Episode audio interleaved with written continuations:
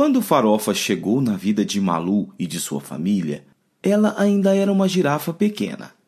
Ou melhor, um filhote de girafa, porque eu nunca ouvi falar em girafa pequena. No começo, ela morava dentro de casa.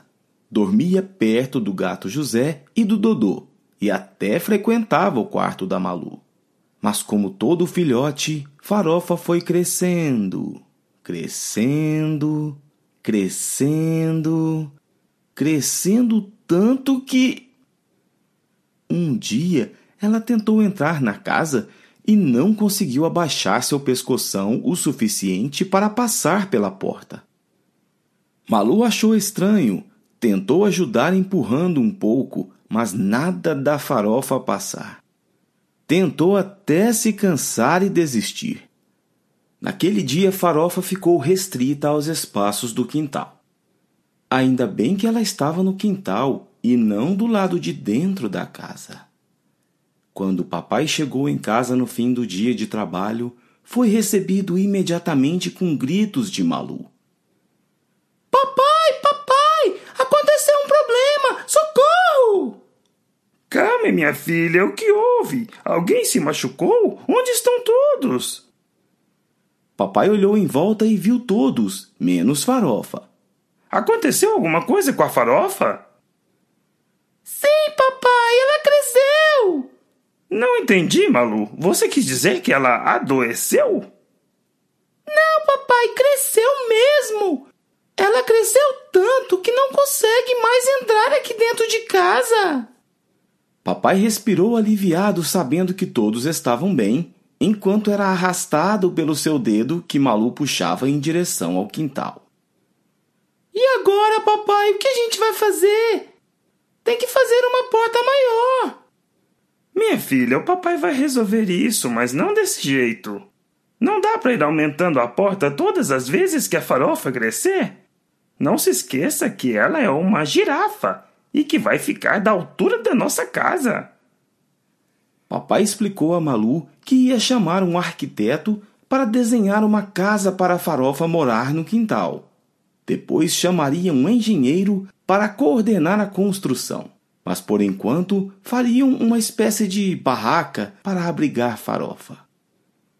Malu abraçou o papai bem forte e correu até Farofa para contar para a amigona a novidade, mesmo ela não tendo entendido muito bem. Calma, Farofa! O papai vai resolver tudo! Ele sempre ajuda a gente! Ele me falou que vai chamar umas pessoas que têm os nomes estranhos para fazer um desenho e depois fazer uma casa. Mas amanhã ele vai dar um jeito. No dia seguinte, Malu acordou cedo e correu até a cozinha, onde o papai e a mamãe já tomavam café juntos. Perguntou logo, antes mesmo de falar bom dia, que hora ia começar a construção da casa da farofa.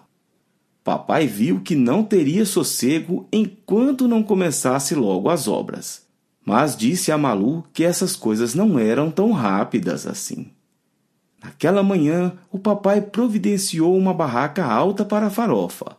Ela ia ter que passar uns dias dormindo nela. No começo, a farofa cabia tranquilamente na barraca, mas ela não parava de crescer. Passados alguns dias, os chifrinhos da farofa já estavam apontando no teto da barraca quando ela entrava. E passados mais alguns dias, a farofa já não cabia mais na barraca. Ela definitivamente já era uma girafa adulta. Ainda bem que logo apareceu por lá o tal engenheiro com um papel bem grande que tinha o desenho da casa da farofa feito pelo tal arquiteto. Junto com o engenheiro vieram os pedreiros que iriam construir a casa da farofa do jeito que o engenheiro falasse para fazer. Todos ficaram assustados e impressionados com a farofa. Ela era muito grande, muito grande, mas muito grande mesmo. Olha, mocinha, eu nunca conheci alguém que tenha construído uma casa para uma girafa. É muito alta a casa que precisamos construir. Aceitei o pedido do seu pai porque somos muito amigos, pois as nossas escadas não são tão altas para colocar o telhado. Mas vamos tentar. Começaram a construção com Malu e Farofa acompanhando bem de perto. Era tijolo em cima de tijolo. Um tijolo, um pouco de massa de cimento e outro tijolo. Mais um tijolo e a casa da farofa foi subindo, criando forma, ficando grande, enorme. Imaginem só quantos tijolos foram usados para construir uma casa tão grande. Mas Farofa era muito alta, então não poderia ser diferente. E ela merecia uma casa bem legal, com certeza.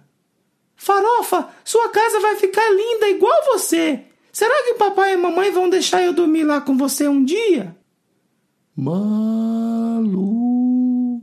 obrigada por tudo. Eu sei como agradecer. Mas os seus pais já disseram que cada um tem seu quarto.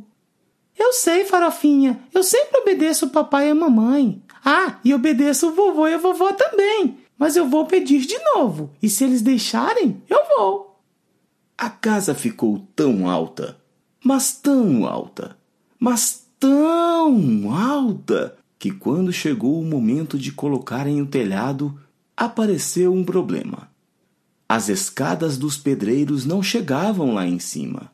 Eles pensavam em todas as formas seguras de subir ali, mas não encontravam. Ficaram todos parados, sem saber como colocar as telhas lá em cima. Pensaram em colocar uma escada sobre a outra, mas isso seria muito perigoso. Pensaram em colocar andaimes de construção, mas ficaria muito alto, precisaria de mais andaimes do que eles tinham ali. Enquanto estavam todos parados, sem saber o que fazer, Farofa passou perto dos trabalhadores e pegou com a sua boca uma telha. Esticou seu pescoço até lá em cima e colocou a telha no lugar. Todos se assustaram, pois a telha ficou no lugar certo. E fez de novo, e de novo, e de novo, até que todo o telhado ficou pronto. Todos ficaram impressionados com a habilidade dela e começaram a bater palmas para a farofa, pois nunca imaginavam que uma girafa pudesse fazer um telhado tão bem feito. Farofa, que legal! Você conseguiu ajudar o pessoal a terminar a sua casa. Agora ela está pronta. Agora está tudo certo, filhinha. A nossa amiga já tem o lugar dela dormir. E quando ela quiser participar das coisas lá de casa, é só colocar a cabeça na janela e pronto. Está feliz agora, Malu? E você, Farofa? Estou muito feliz, papai e mamãe. Posso dormir lá também? Dodô estava ali perto e ficou com ciúmes, pois Malu nunca tinha pedido para dormir na casa dele. Eu não acho graça nenhuma dormir naquele casarão. Malu deu um abraço em Dodô e disse: Dodôzinho, não fique assim. Papai e mamãe não deixam mesmo eu dormir na casa dos meus amigos animais. Isso mesmo, minha filha. Cada um tem o seu lugar para dormir. Farofa ainda não tinha o lugar dela, mas depois de ter crescido muito, agora ela já tem sua casinha, ou melhor, casona.